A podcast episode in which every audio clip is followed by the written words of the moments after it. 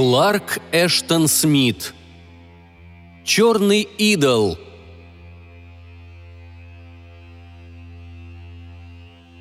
Тасайдон, ты владыка семи кругов ада, где обитает один лишь змей, влача свои кольца из круга в круг, сквозь огонь и бесконечности мрака. Тасайдон, солнце подземных небес, твое древнее зло никогда не умрет. Ты царишь в сердцах людей, и по-прежнему ты велик, вопреки хуле вероломных слуг. Песнь Цитры Над Затиком, последним континентом Земли, солнце показывается редко, ненадолго проглядывая сквозь тучи темно-красным тусклым шаром, словно омытая кровью, а с наступлением ночи на небесах зажигаются бесчисленные новые звезды, и оттого мрак бесконечности кажется ближе.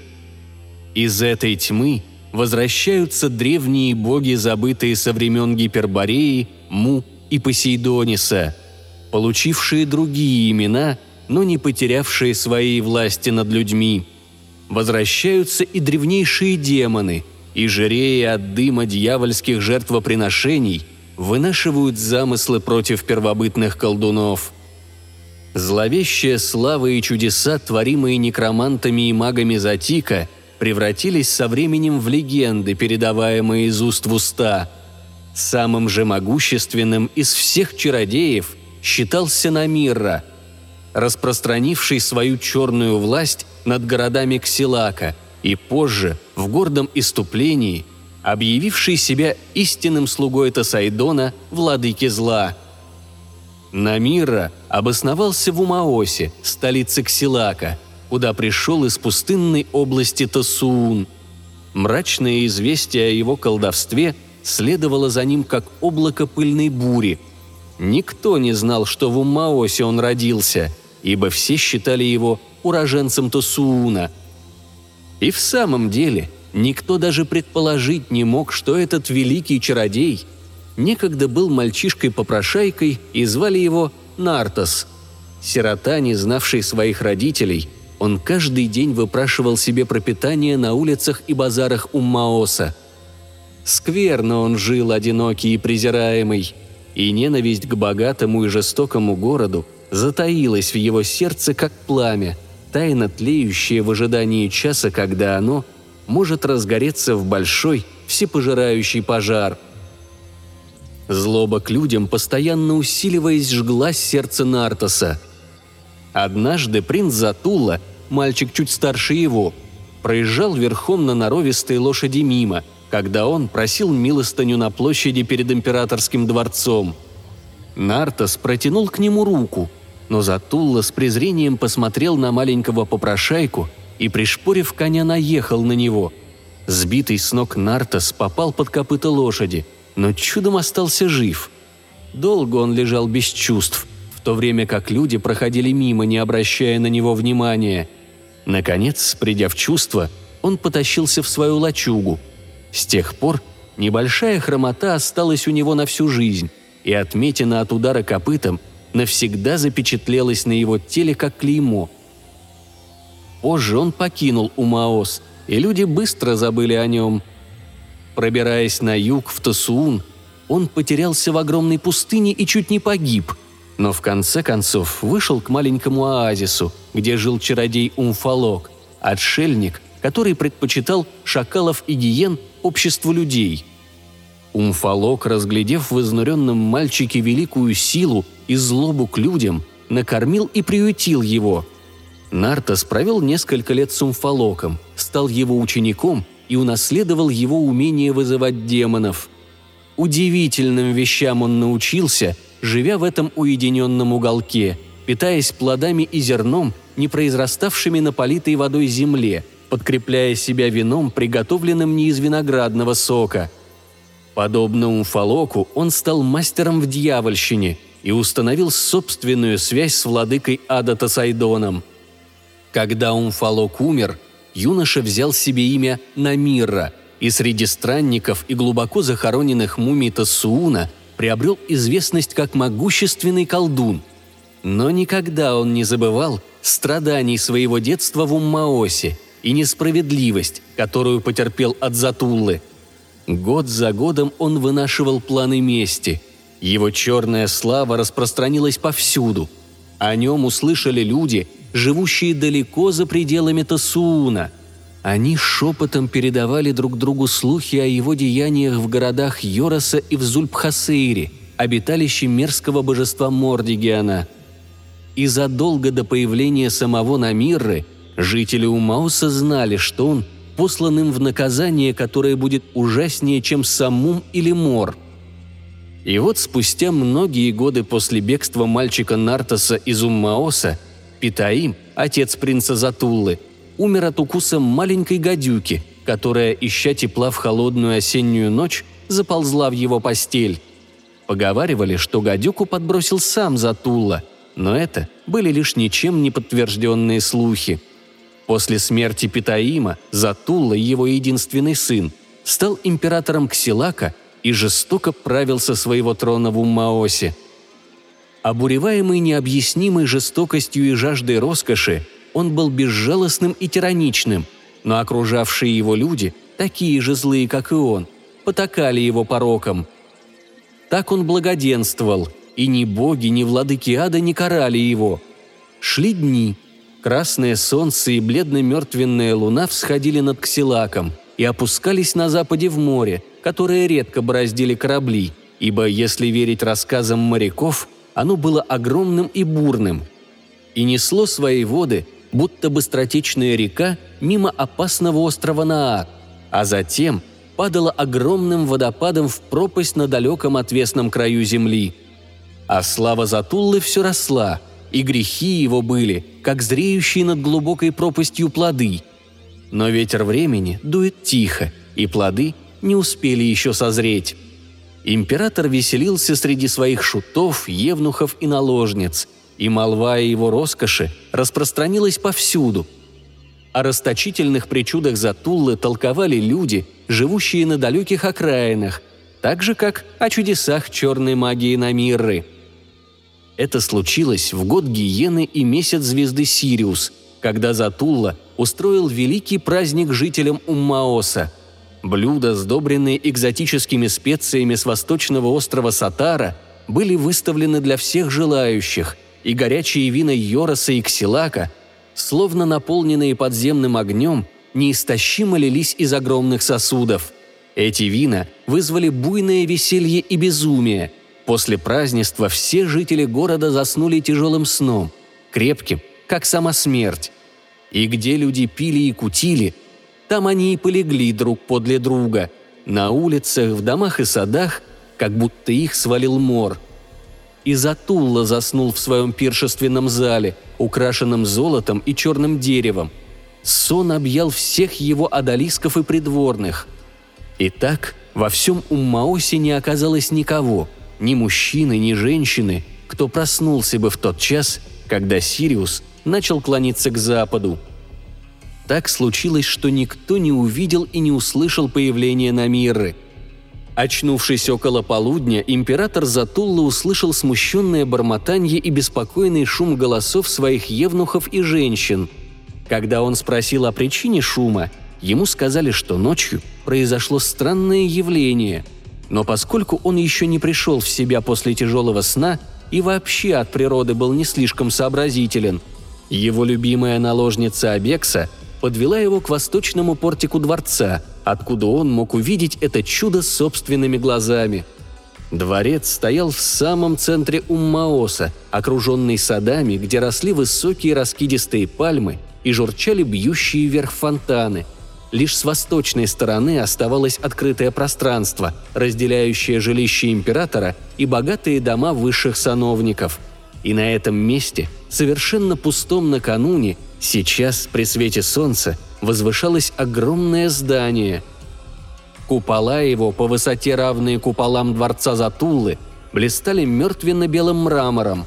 Портики и тенистые балконы из черного оникса и красного, как кровь дракона Парфира, украшали фасады. У Затуллы непроизвольно вырвалось проклятие, Так велико было его изумление перед чудом, которое не могло быть ничем иным, как колдовством. Женщины, столпившиеся вокруг него, пронзительно кричали в благоговении и страхе, просыпавшиеся один за другим придворные, также поднимали крик, и толстые кастраты, разряженные в золотые одежды, тряслись от страха, как черное желе в золотых чашах. Но Затулла, помня о своей власти императора и стараясь держать дрожь, вскричал – кто осмелился проникнуть в Уммаос, как шакал под покровом ночи, и сотворил свое нечестивое логово прямо перед моим дворцом? Пойдите и узнайте имя этого мерзавца. Но прежде передайте палачу, чтобы он наточил свою секиру». Несколько придворных, опасаясь императорского гнева, неохотно направились в сторону сооружения. Ворота издали казались пустыми, но стоило им приблизиться – в проеме вдруг возник скелет ростом намного выше любого человека и двинулся им навстречу огромными шагами. На скелете не было ничего, кроме набедренной повязки из алого шелка, заколотой застежкой из черного янтаря и черного тюрбана на голове, усыпанного бриллиантами. Глаза его горели в глубоких глазницах, как болотные огни, а черный язык торчал между зубами, как у разложившегося мертвеца. Другой плоти он не имел – и кости его засверкали белизной на солнце, когда он вышел из ворот. Придворные онемели не в силах произнести ни слова, лишь их золотые пояса позвякивали, да шуршал шелк одежд, когда они тряслись от страха. Скелет, громко стуча костяными ступнями по плитам из черного оникса, подошел к ним и, шевеля разлагающимся языком между зубами, произнес отвратительным голосом. «Возвращайтесь!» и передайте императору Затулле, что по соседству с ним поселился пророк и чародей Намирра». Увидев, что скелет разговаривает как живой человек, и услышав ужасное имя Намирры, звучащее словно отголосок крушения города, придворные не могли оставаться на месте. Они позорно бежали и, вернувшись в императорский дворец, передали послание Затулле – Теперь, когда император узнал, кто поселился рядом с ним в Уммаосе, его гнев угас, подобно слабому пламени под дыханием ночного ветра, и румянец от винных возлияний на его щеках сменился мертвенной бледностью.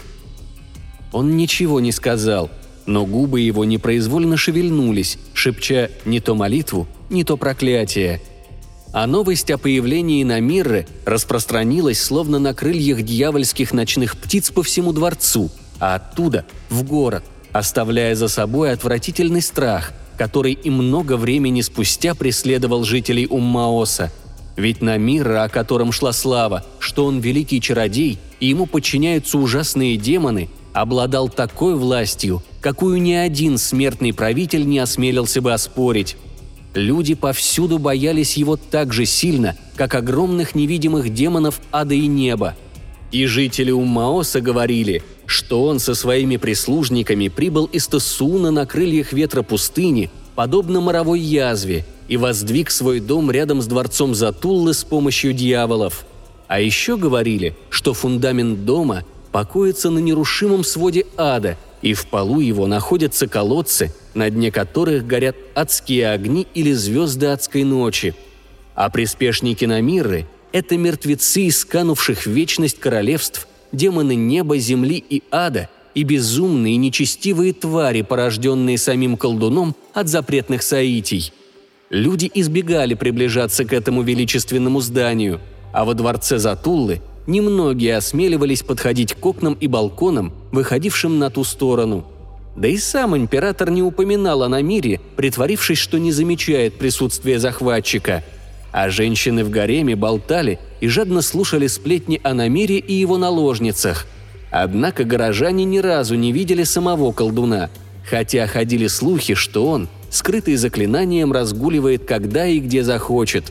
Слуг его тоже не видели, но временами из-за стен его дворца слышался ужасный вой – а иногда раздавался гулкий безудержный смех, словно громко хохотало какое-то огромное чудовище, или странный треск, как будто кто-то в холодном аду колол лед.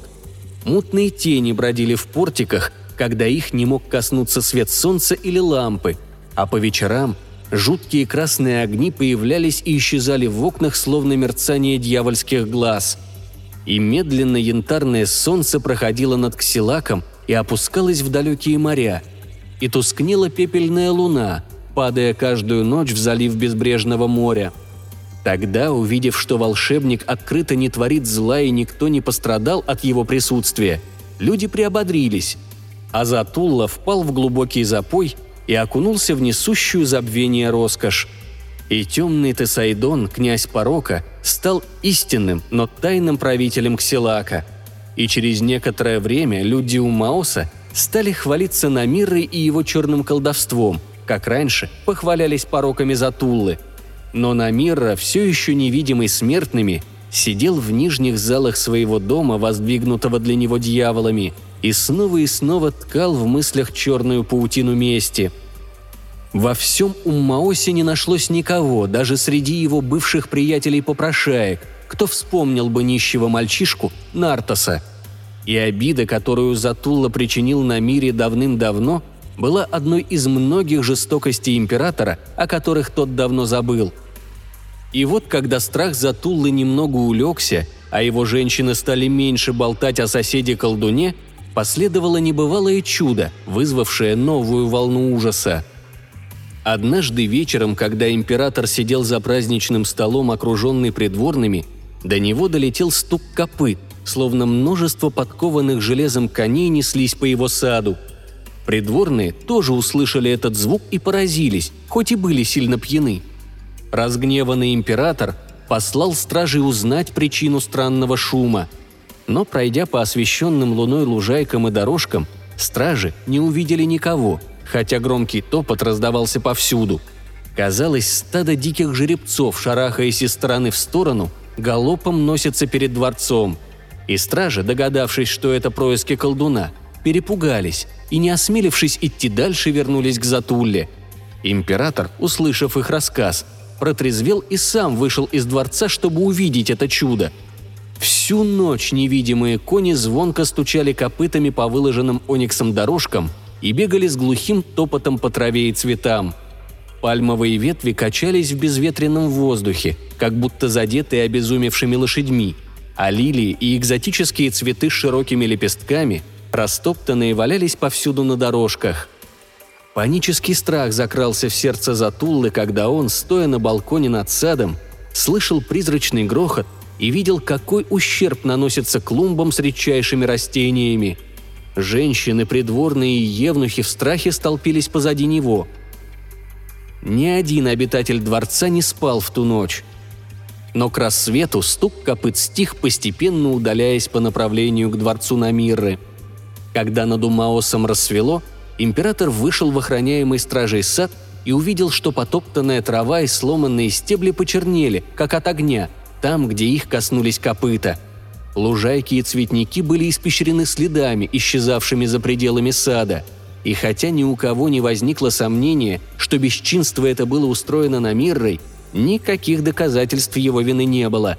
На его земле не оказалось ни единого следа. «Пусть на Мирру поразит гром, если это его рук дело!» – вскричал Затулла. «Что я ему сделал?» Воистину я раздавлю горло этой собаки! Мои палачи вздернут его на дыбу и будут терзать так, как эти лошади топтали мои кроваво-красные лилии из сатара, полосатые ирисы из наата и орхидеи из укострога, алые, как следы страстных поцелуев на теле женщины. Воистину, хоть он и наместник Тасайдона на земле и повелитель десяти тысяч демонов – Моя дыба сломает его, и огонь выжжет клеймо на его спине, пока он не почернеет, как мои увядшие цветы!»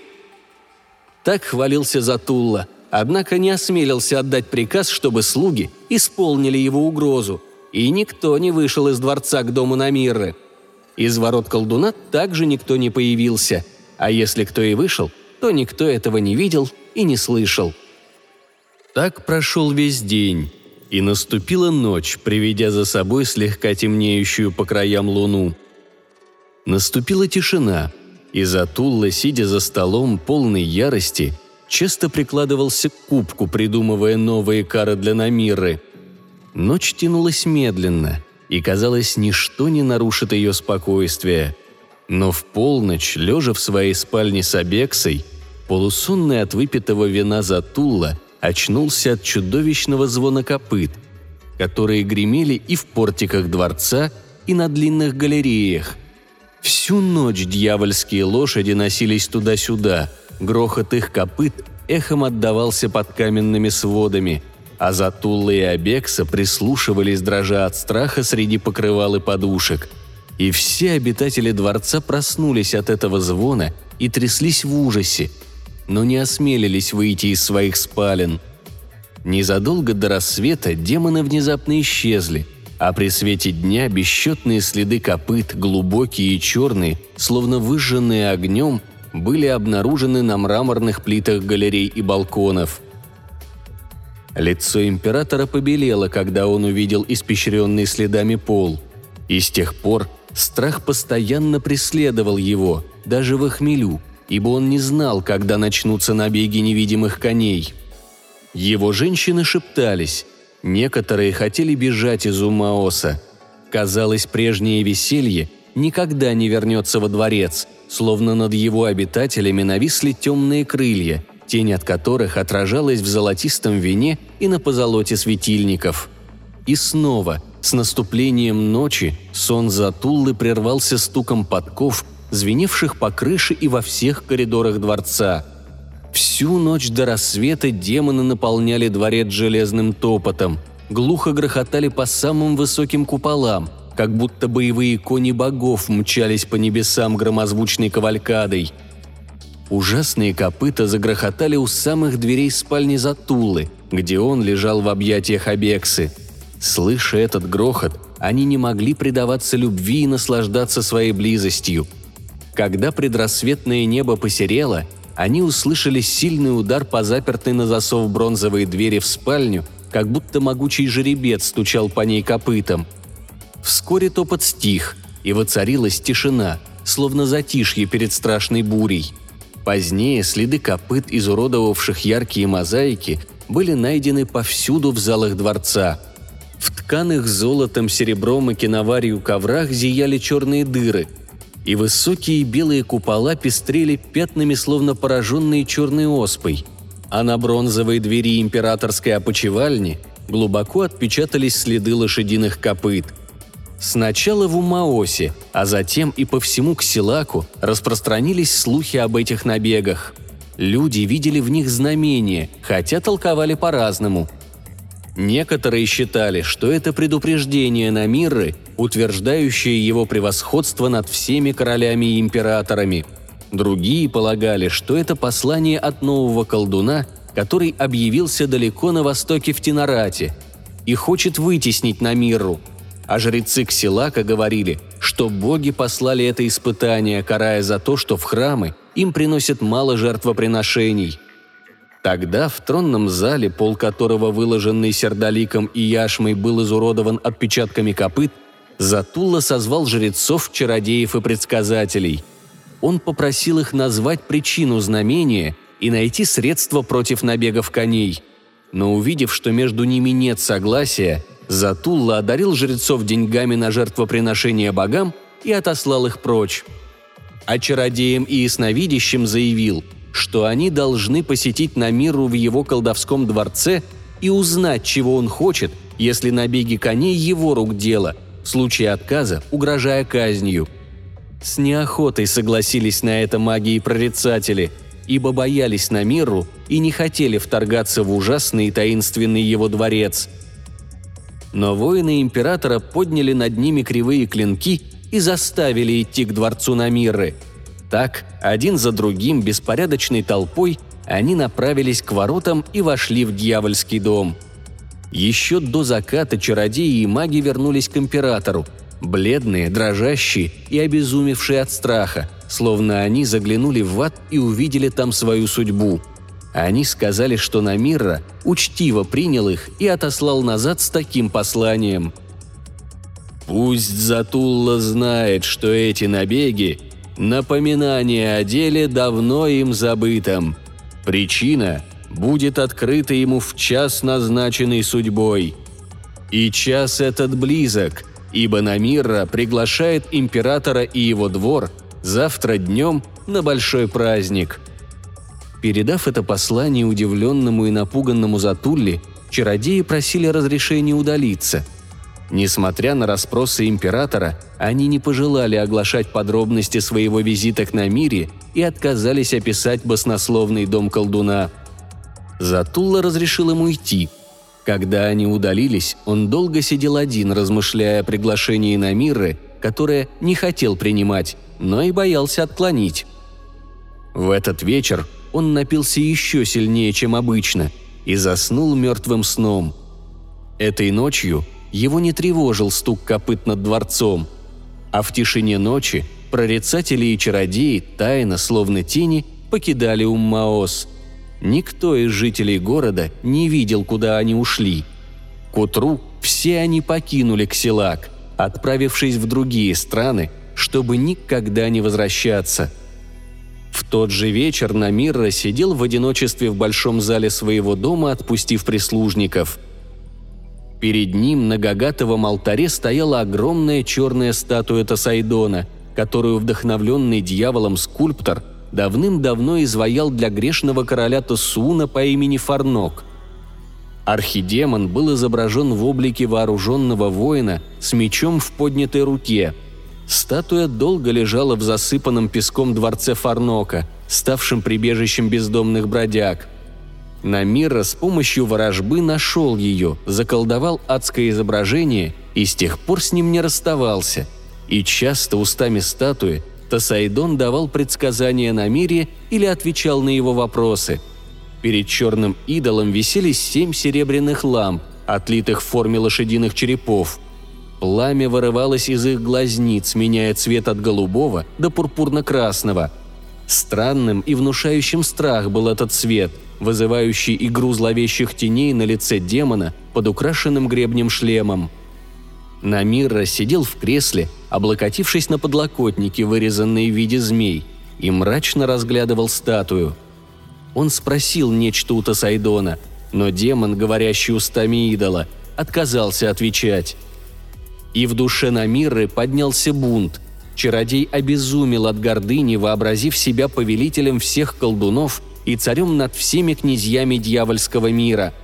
После долгих раздумий он повторил свой вопрос вызывающим и надменным тоном, обращаясь к Тасайдону как равный к равному, словно тот не был его всемогущим сюзереном, которому он поклялся в верности – «До этого я помогал тебе во всем», — ответил идол звучно и веско, и голос его эхом отозвался под сводами дворцового зала.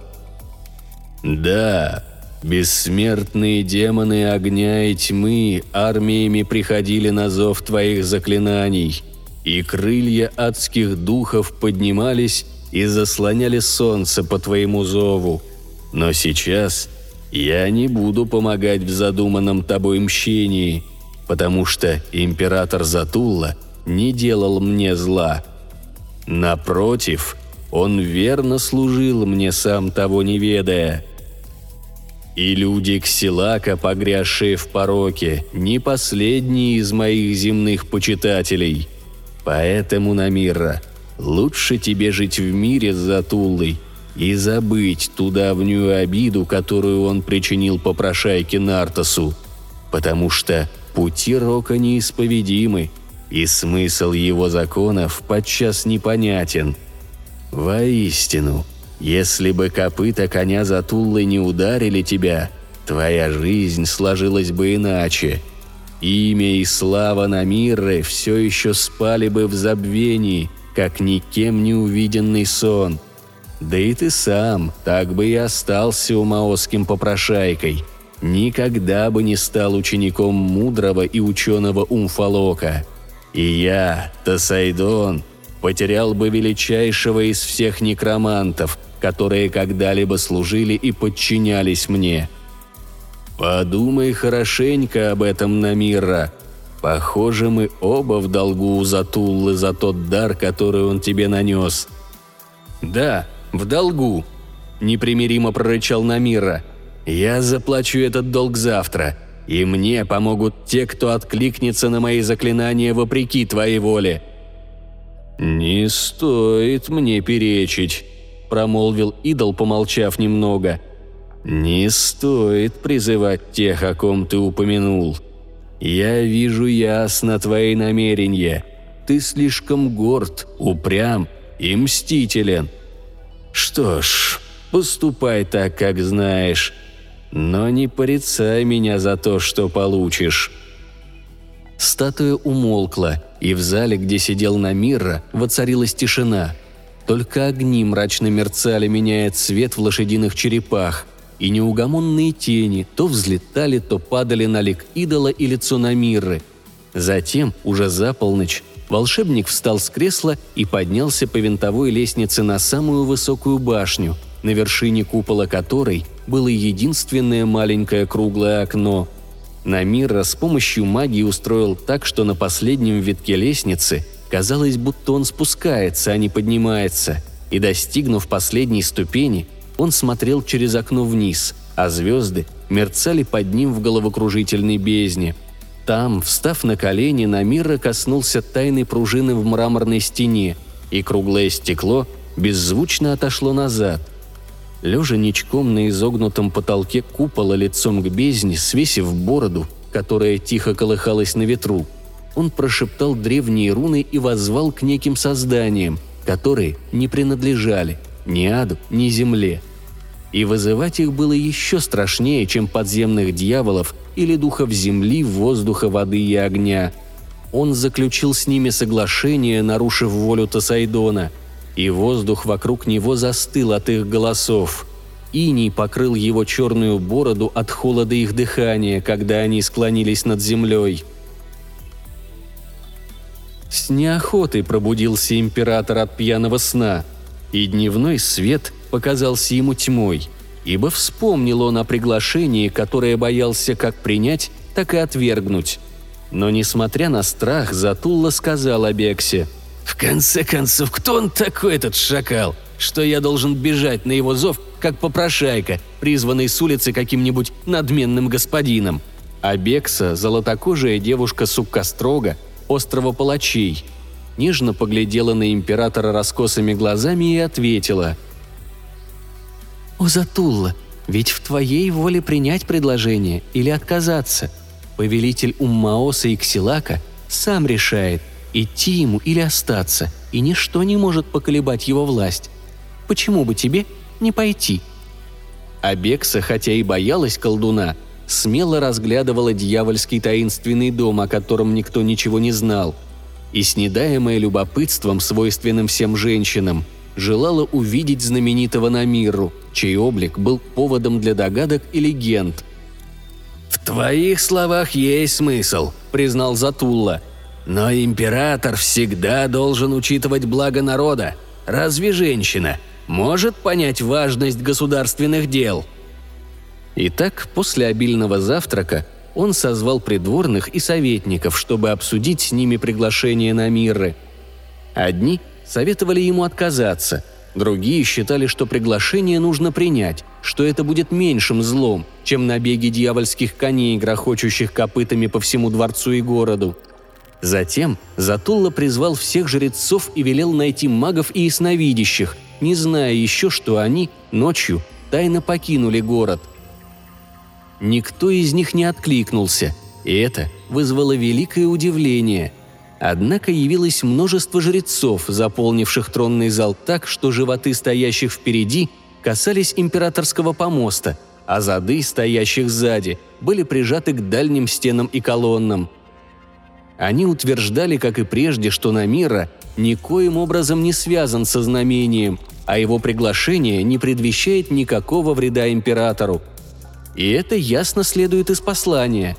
За Тулле будет дан оракул, и этот оракул, если Намира действительно великий маг, укрепит их совместную мудрость и установит божественный источник знамений, а боги Ксилака снова будут прославлены. Услышав заявление жрецов, император велел своим казначеям сделать новые пожертвования храмам, а жрецы удалились, льстиво призывая благословение богов на Затуллу и его двор. День неспешно тянулся. Солнце миновало зенит, медленно катясь по небесам, под которыми расстилались доходящие до моря пустыни. Но Затулла все еще пребывал в нерешительности. Он призвал своих виночерпиев и велел им налить ему самого крепкого и благородного вина. Но и в вине он не нашел ни уверенности, ни достойного решения. Сидя в тронном зале, он вдруг услышал громкие крики у дворцовых ворот. Это были вопли мужчин и визг женщин и евнухов, как будто ужас передавался от одного к другому, наполняя залы и комнаты.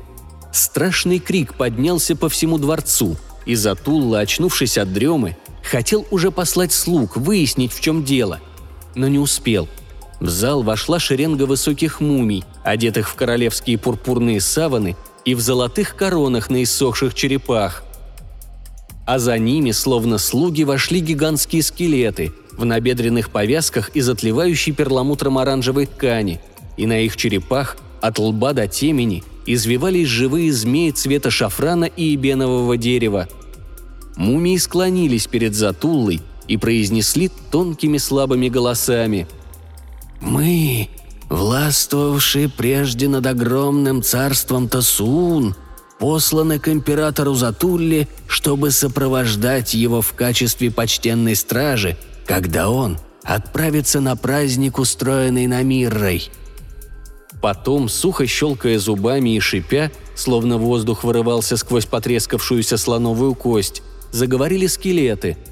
«Мы, великие воины забытых народов, павшие на поле брани в давние времена, посланы на мир, чтобы охранять придворных императора от всякого зла, когда они последуют за ним на праздник». Увидев это чудо, виночерпи и другие слуги распростерлись у императорского трона или спрятались за колоннами, а Затулла с налитыми кровью глазами и бледным, как мрамор, лицом застыл на троне, не находя в себе силы ответить посланникам Намиры. Затем, подойдя к нему, мумии возвестили. «Все готово. Празднество ожидает Затуллу».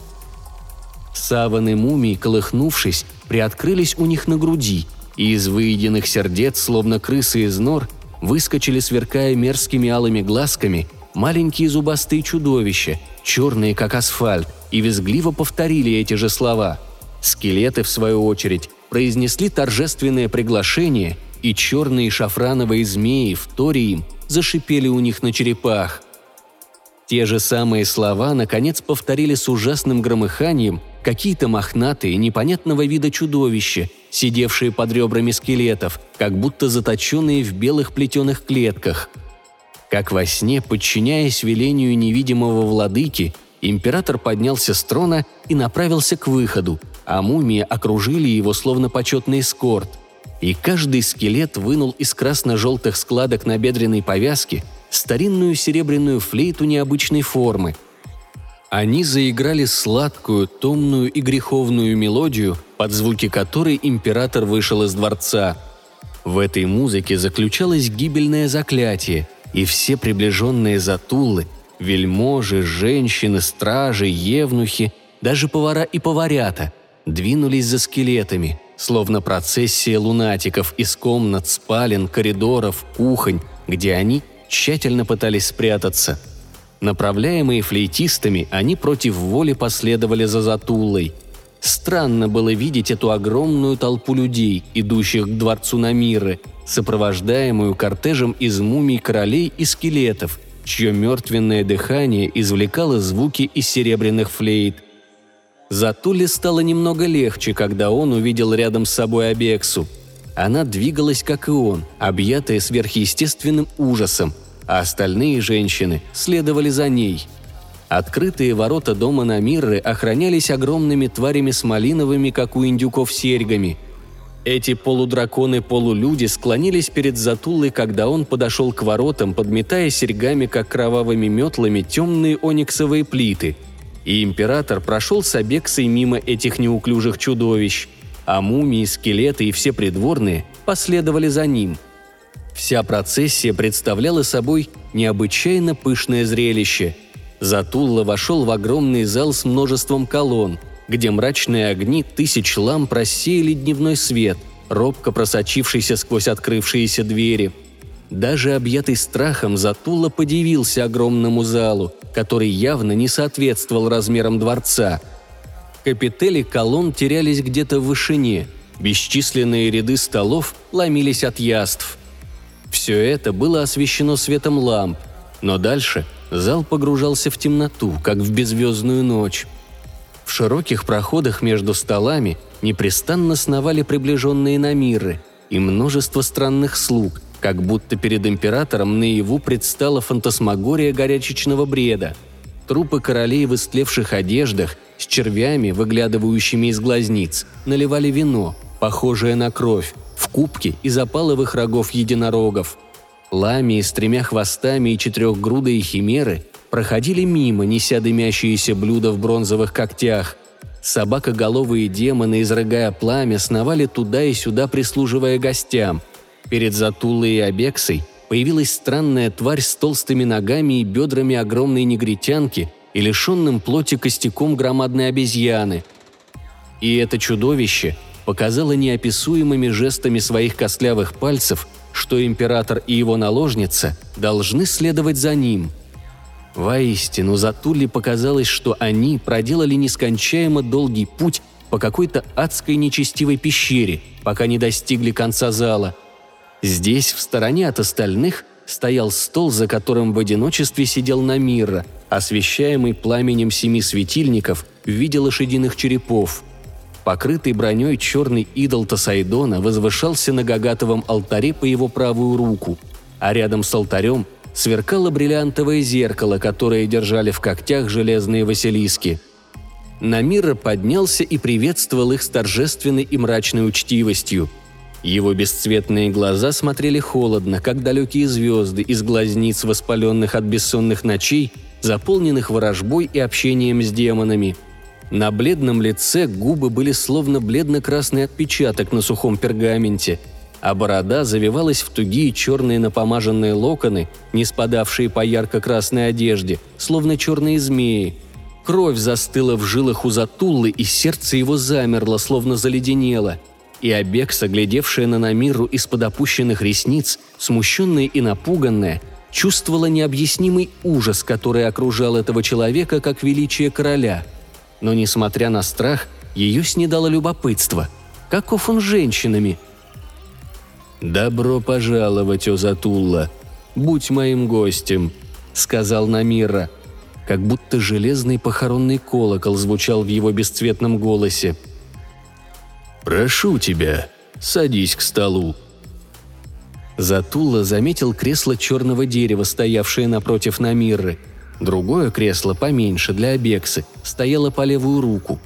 Они сели, и все приближенные Затулы тоже уселись за столами, а пугающие слуги Намирры застыли, ожидая знака, чтобы прислуживать им, словно черти, поджидающие в аду грешников – Черная, покрытая трупными пятнами рука налила для Затулы вина в хрустальный кубок, и на этой руке красовался перстень с печаткой, принадлежавший императорам Ксилака, украшенный огромным огненным опалом, который был вставлен в рот золотой летучей мыши.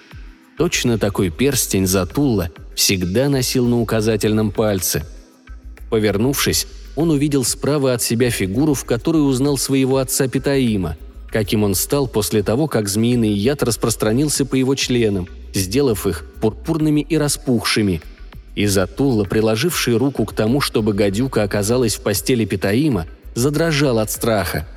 Создание, которое так походило на Питаима, чей труп или дух был вызван заклинанием Намирры, подошло и встало за спиной Затулы, сцепив черные распухшие пальцы.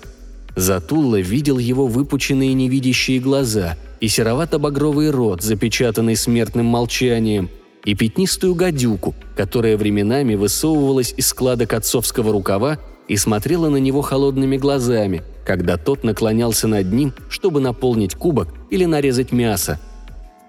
И сквозь ледяной туман ужаса император смутно разглядел фигуру вооруженного воина, словно движущуюся копию неподвижной, мрачной статуи Тасайдона, которую Намира богохульно оживил, чтобы она прислуживала ему. И смутно, бессознательно он отметил страшного прислужника, который стоял рядом с Абексой, лишенный кожи и глаз труп ее первого любовника, юноша из Центрома. Когда-то он был выброшен на берег острова Палачей после кораблекрушения. Абекса нашла его лежащего в волнах отлива и, приведя в чувство, спрятала в тайной пещере и принесла ему еду и воду. Она держала его там для собственного удовольствия, а позднее, охладев к нему, предала палачам и получила новое удовольствие, наблюдая пытки и мучения, которые причиняли ему эти жестокие и безжалостные люди, пока тот не умер. «Пей!» – молвил Намира и сам отпил глоток странного вина, красного и темного, словно наполненного пагубным закатом потерянных лет. Затулла и Абекса выпили вина, но не почувствовали тепла, разливающегося по венам, а только медленно подбирающийся к сердцу холод, как от наркотического зелья. «Воистину прекрасное вино», — сказал Намира. «Такое вино достойно того, чтобы поднять тост за продолжение нашего знакомства. Это вино было сделано давным-давно, когда умер король, и закрыто в похоронных урнах из темной яшмы. Мои оборотни нашли его, когда раскапывали могилы в Тасууне — Язык Затуллы примерз к небу, как мандрагора замерзает зимой в покрытой инеем почве, и он не смог ответить на учтивость Намирры. «Прошу тебя, отведай мясо», – промолвил Намирра. «Не пожалеешь, ведь это мясо того вепря, которого палачи у Кострога откармливали хорошо измельченными останками людей, погибших на их дыбах и виселицах. Более того, Мои повара сдобрили его травами, собранными на могилах, и нашпиговали его сердцами гадюк и языками черных кобр. Император ничего не ответил, и Абекса молчала, пораженная изуродованным подобием того, кто некогда был ее любовником. Страх ее перед магом рос с каждой минутой. Для нее самым весомым доказательством зловещей силы колдуна являлось то, что он знал об этом давно забытом убийстве и оживил труп – «Однако я боюсь», — молвил Намира, — «что мясо тебе кажется недостаточно вкусным, а вино недостаточно крепким. Чтобы пробудить аппетит, я позову моих певцов и музыкантов». Он произнес слово неизвестное Затуле и Абексе, которое прогремело по огромному залу, подхваченное множеством голосов — Тут же появились певцы-оборотни с бритыми телами и волосатыми ногами, скаля длинные желтые клыки, на которых налипла падаль, и стали виться, как гиены перед гостями. За ними вошли, топая ослиными ногами, черти, которые держали в обезьяньих лапах лиры, сделанные из костей и сухожилий каннибалов Снаата. За ними следовали волосатые сатиры, игравшие, надувая щеки, на гобоях, сделанных из бедренных костей молодых ведьм и волынках из грудей негритянских королев. Они склонились перед Намирой в поклоне. Затем оборотни завыли печально и отвратительно, как шакалы, почуявшие падаль, а сатиры и черти заиграли мелодию, похожую на стон пустынных ветров, гуляющих в покинутом гареме. И Затулла задрожал – ибо пение наполнило его душу ледяным холодом, а музыка оставила в его сердце страшную пустоту, как от разрушенных и растоптанных коваными копытами времени империй. В этой музыке он слышал шум песка в увидавших садах и шелест истлевших шелков на некогда роскошных ложах, и шипение змей, свернувшихся вокруг поверженных колонн. Так исчезала навсегда слава Умаоса, словно унесенная самумом – «Какая веселая мелодия!» – произнес Намира, когда музыка стихла и певцы перестали выть. «Но мне кажется, что тебе мои развлечения скучноваты. Сейчас танцоры станцуют для тебя». Он повернулся к залу и правой рукой начертал в воздухе загадочный знак. Тут же с потолка спустился бесцветный туман и на короткое время скрыл зал, словно упавший занавес – за занавесом раздался гомон голосов и приглушенные крики, которые вскоре стихли. Потом пелена вдруг спала, и Затулла увидел, что накрытые столы исчезли. В широких проемах между колоннами на полу лежали связанные ремнями его придворные, евнухи, вельможи, наложницы и все остальные, словно попавшие в сети птицы с великолепным оперением – Над ними под музыку лир и флейт танцевали скелеты, слегка прищелкивая костями, тяжело подпрыгивали мумии, и остальные приближенные на миры скакали и ужасающе дергались всеми своими членами. Они носились по телам людей императора в ритме дьявольской сарабанды, с каждым шагом становясь выше и тяжелее, пока мумии не стали похожи на мумии Анакима, а скелеты не превратились в колоссов – и все громче звучала музыка, заглушая слабые крики людей. И все громаднее становились танцоры, головы которых уже достигали капителей огромных колонн, шатавшихся от их топота.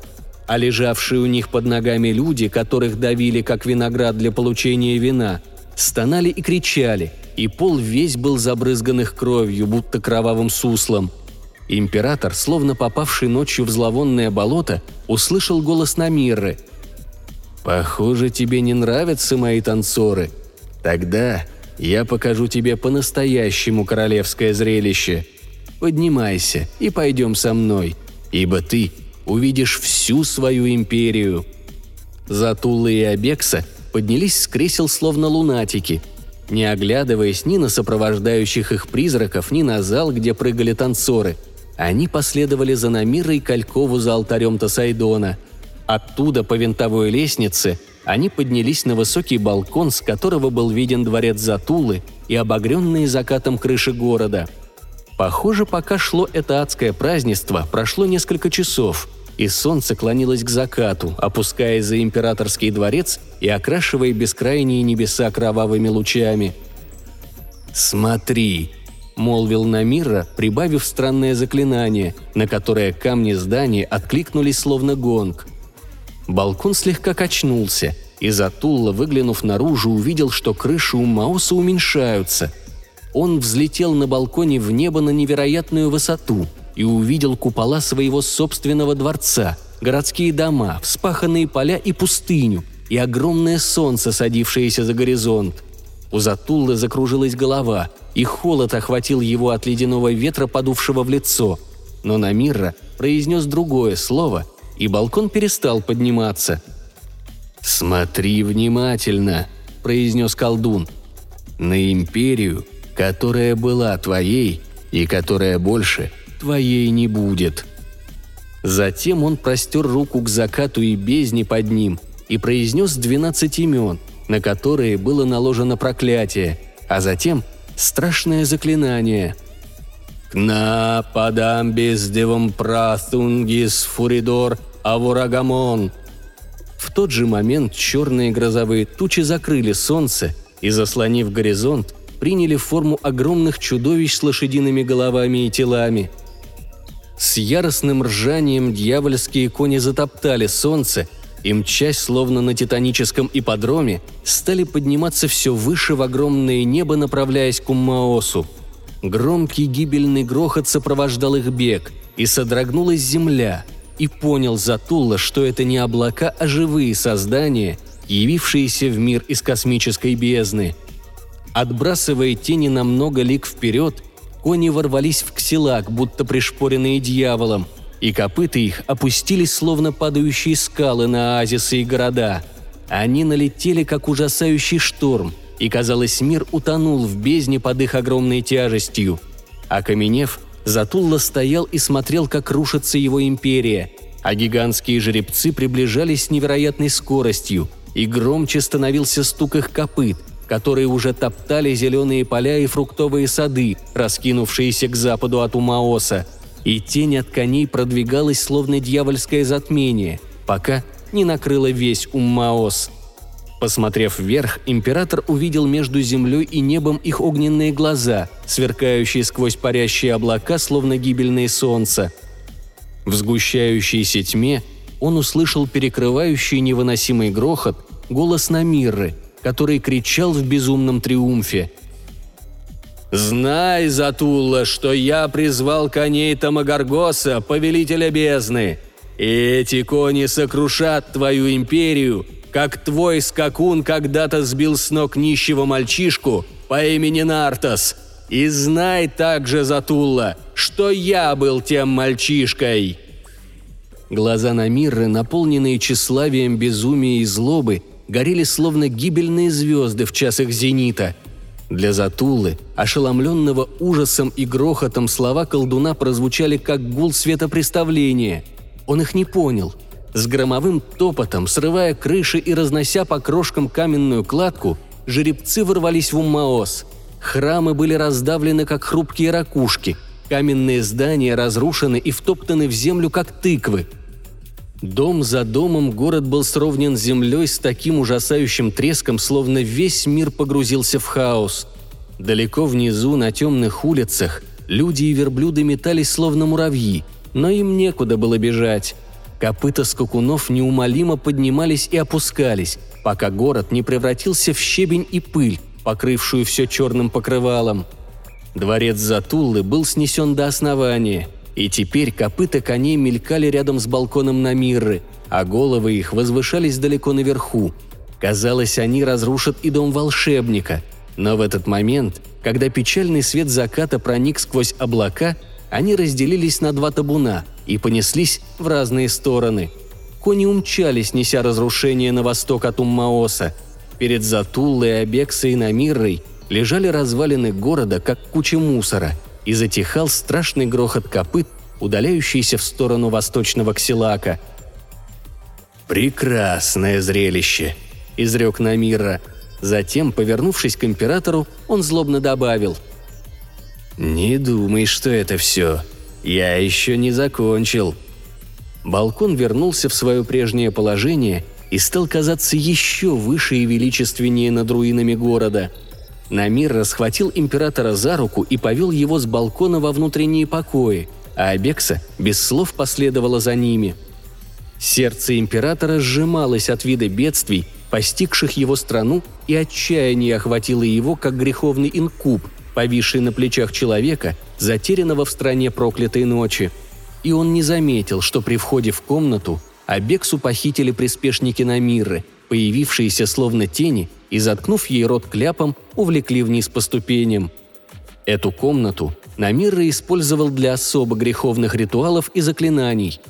Шафранно-красный свет светильников, освещавших покои, был словно гноящаяся дьявольская пасть и отражался в стеклянных трубках возгонных сосудов, котлах и перегонных кубах, предназначение которых было недоступно простому смертному – Колдун подогрел в одном из сосудов темную жидкость, полную холодных огней, как будто в ней плескались звезды, но Затулла, равнодушный и отрешенный, смотрел на него без всякого интереса. Когда жидкость закипела и от нее спиралью пошел пар, Намиран налил ее в железные, украшенные золотом кубки и дал один Затулле, а другой оставил себе. Затем приказал Затулле «Выпей это, Затула, опасаясь, что это яд, колебался. Тогда Макс смирил его холодным взглядом и громко вскричал. «Ты боишься? Делай, как я!» И поднес кубок к губам. И когда император выпил зелье, как будто под принуждением ангела смерти темнота пала на все его чувства. Но прежде чем погрузиться во тьму, он видел, что и Намирра выпил свой кубок до дна. Затем в неописуемой агонии – Император скончался, а его душа вырвалась на свободу. Тогда он снова увидел комнату, но уже потусторонним взором. Его бестелесный дух стоял в валом свете, а тело лежало, словно мертвое, на полу рядом с распростертым Намиррой. Стоя так, он увидел странную вещь. Его собственное тело, облаченное в короткую мантию из лазурного шелка, расшитого черным жемчугом и красными рубинами, шевельнулась и встала, а мертвое тело колдуна все еще оставалось на полу. Затулла посмотрел себе в лицо. В его глазах горел темный огонь злобы. Тут он услышал, как его оживший труп говорил сильным и высокомерным голосом Намирры. «Следуй за мной, бестелесный фантом, и делай все, что я тебе прикажу». Словно невидимая тень, Затулла двинулся за колдуном – они спустились по ступеням в зал для пиршеств и подошли к алтарю Тасайдона, где стояла облаченная в броню статуя и горели семь светильников в форме лошадиных черепов. На алтаре у ног Тасайдона лежала связанная ремнями любимая наложница Затуллы Абекса, единственная женщина, имевшая власть над его присыщенным сердцем. Но зал был пуст, и ничего не напоминало о дьявольских празднествах, кроме останков его людей, плавающих в темных лужах крови. Намира, пользуясь телом императора как своим, остановился перед черным идолом и сказал духу Затуллы «Ты будешь заключен в этом образе. Ты не сможешь ни освободиться, ни даже шевельнуться». Полностью подчиняясь воле колдуна, дух Затуллы воплотился в статую – Император почувствовал на себе холодную тяжесть брони, которая давила словно саркофаг. Он стоял, не в силах двинуться, и лишь смотрел тусклыми глазами, прикрытыми забралом шлема, на те изменения, которые происходили с его телом по воле Намирры. Под короткой лазурной мантией его ноги превратились в ноги черного жеребца, копыта которого блестели красным светом, словно накаленные адским огнем – Пока Затулла наблюдал за этим чудом, копыта накалились до бела и стали прожигать пол. Затем чудовище надменно подошло к Абексе, навзничь лежащей на черном алтаре и беспомощно взирающей на него глазами, похожими на озера застывшего ужаса. Там, где оно ступало, оставались дымящиеся следы. Остановившись рядом с девушкой, чудовище подняло копыта и поставило его между ее украшенными золотом и рубинами грудями – Абекса страшно закричала под ужасающей тяжестью, как грешная душа кричит в аду.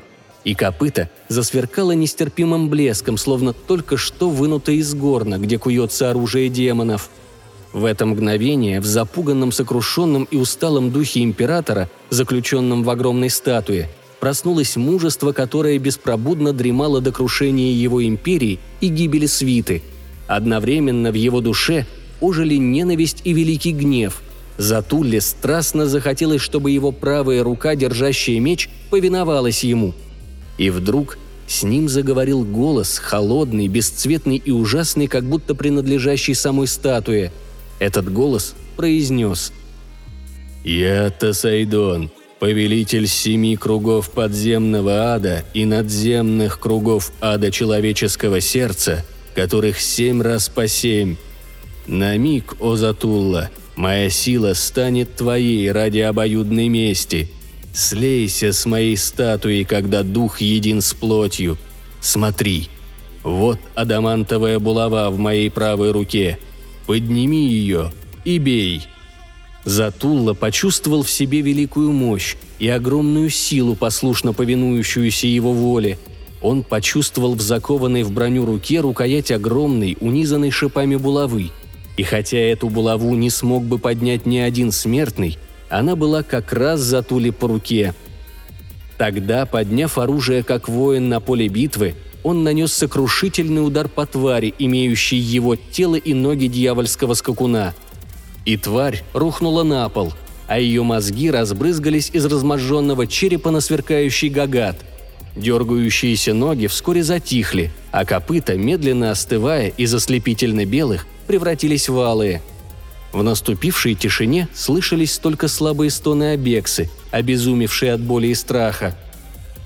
Затем в душе Затуллы, разрывающейся от этих стонов, снова зазвучал холодный ужасающий голос Тасайдона. «Будь свободен, ибо тебе нечего здесь больше делать». И дух Затуллы вышел из идола Тасайдона и нашел в небесах свободу небытия и забвения. Но для Намирры еще не все кончилось.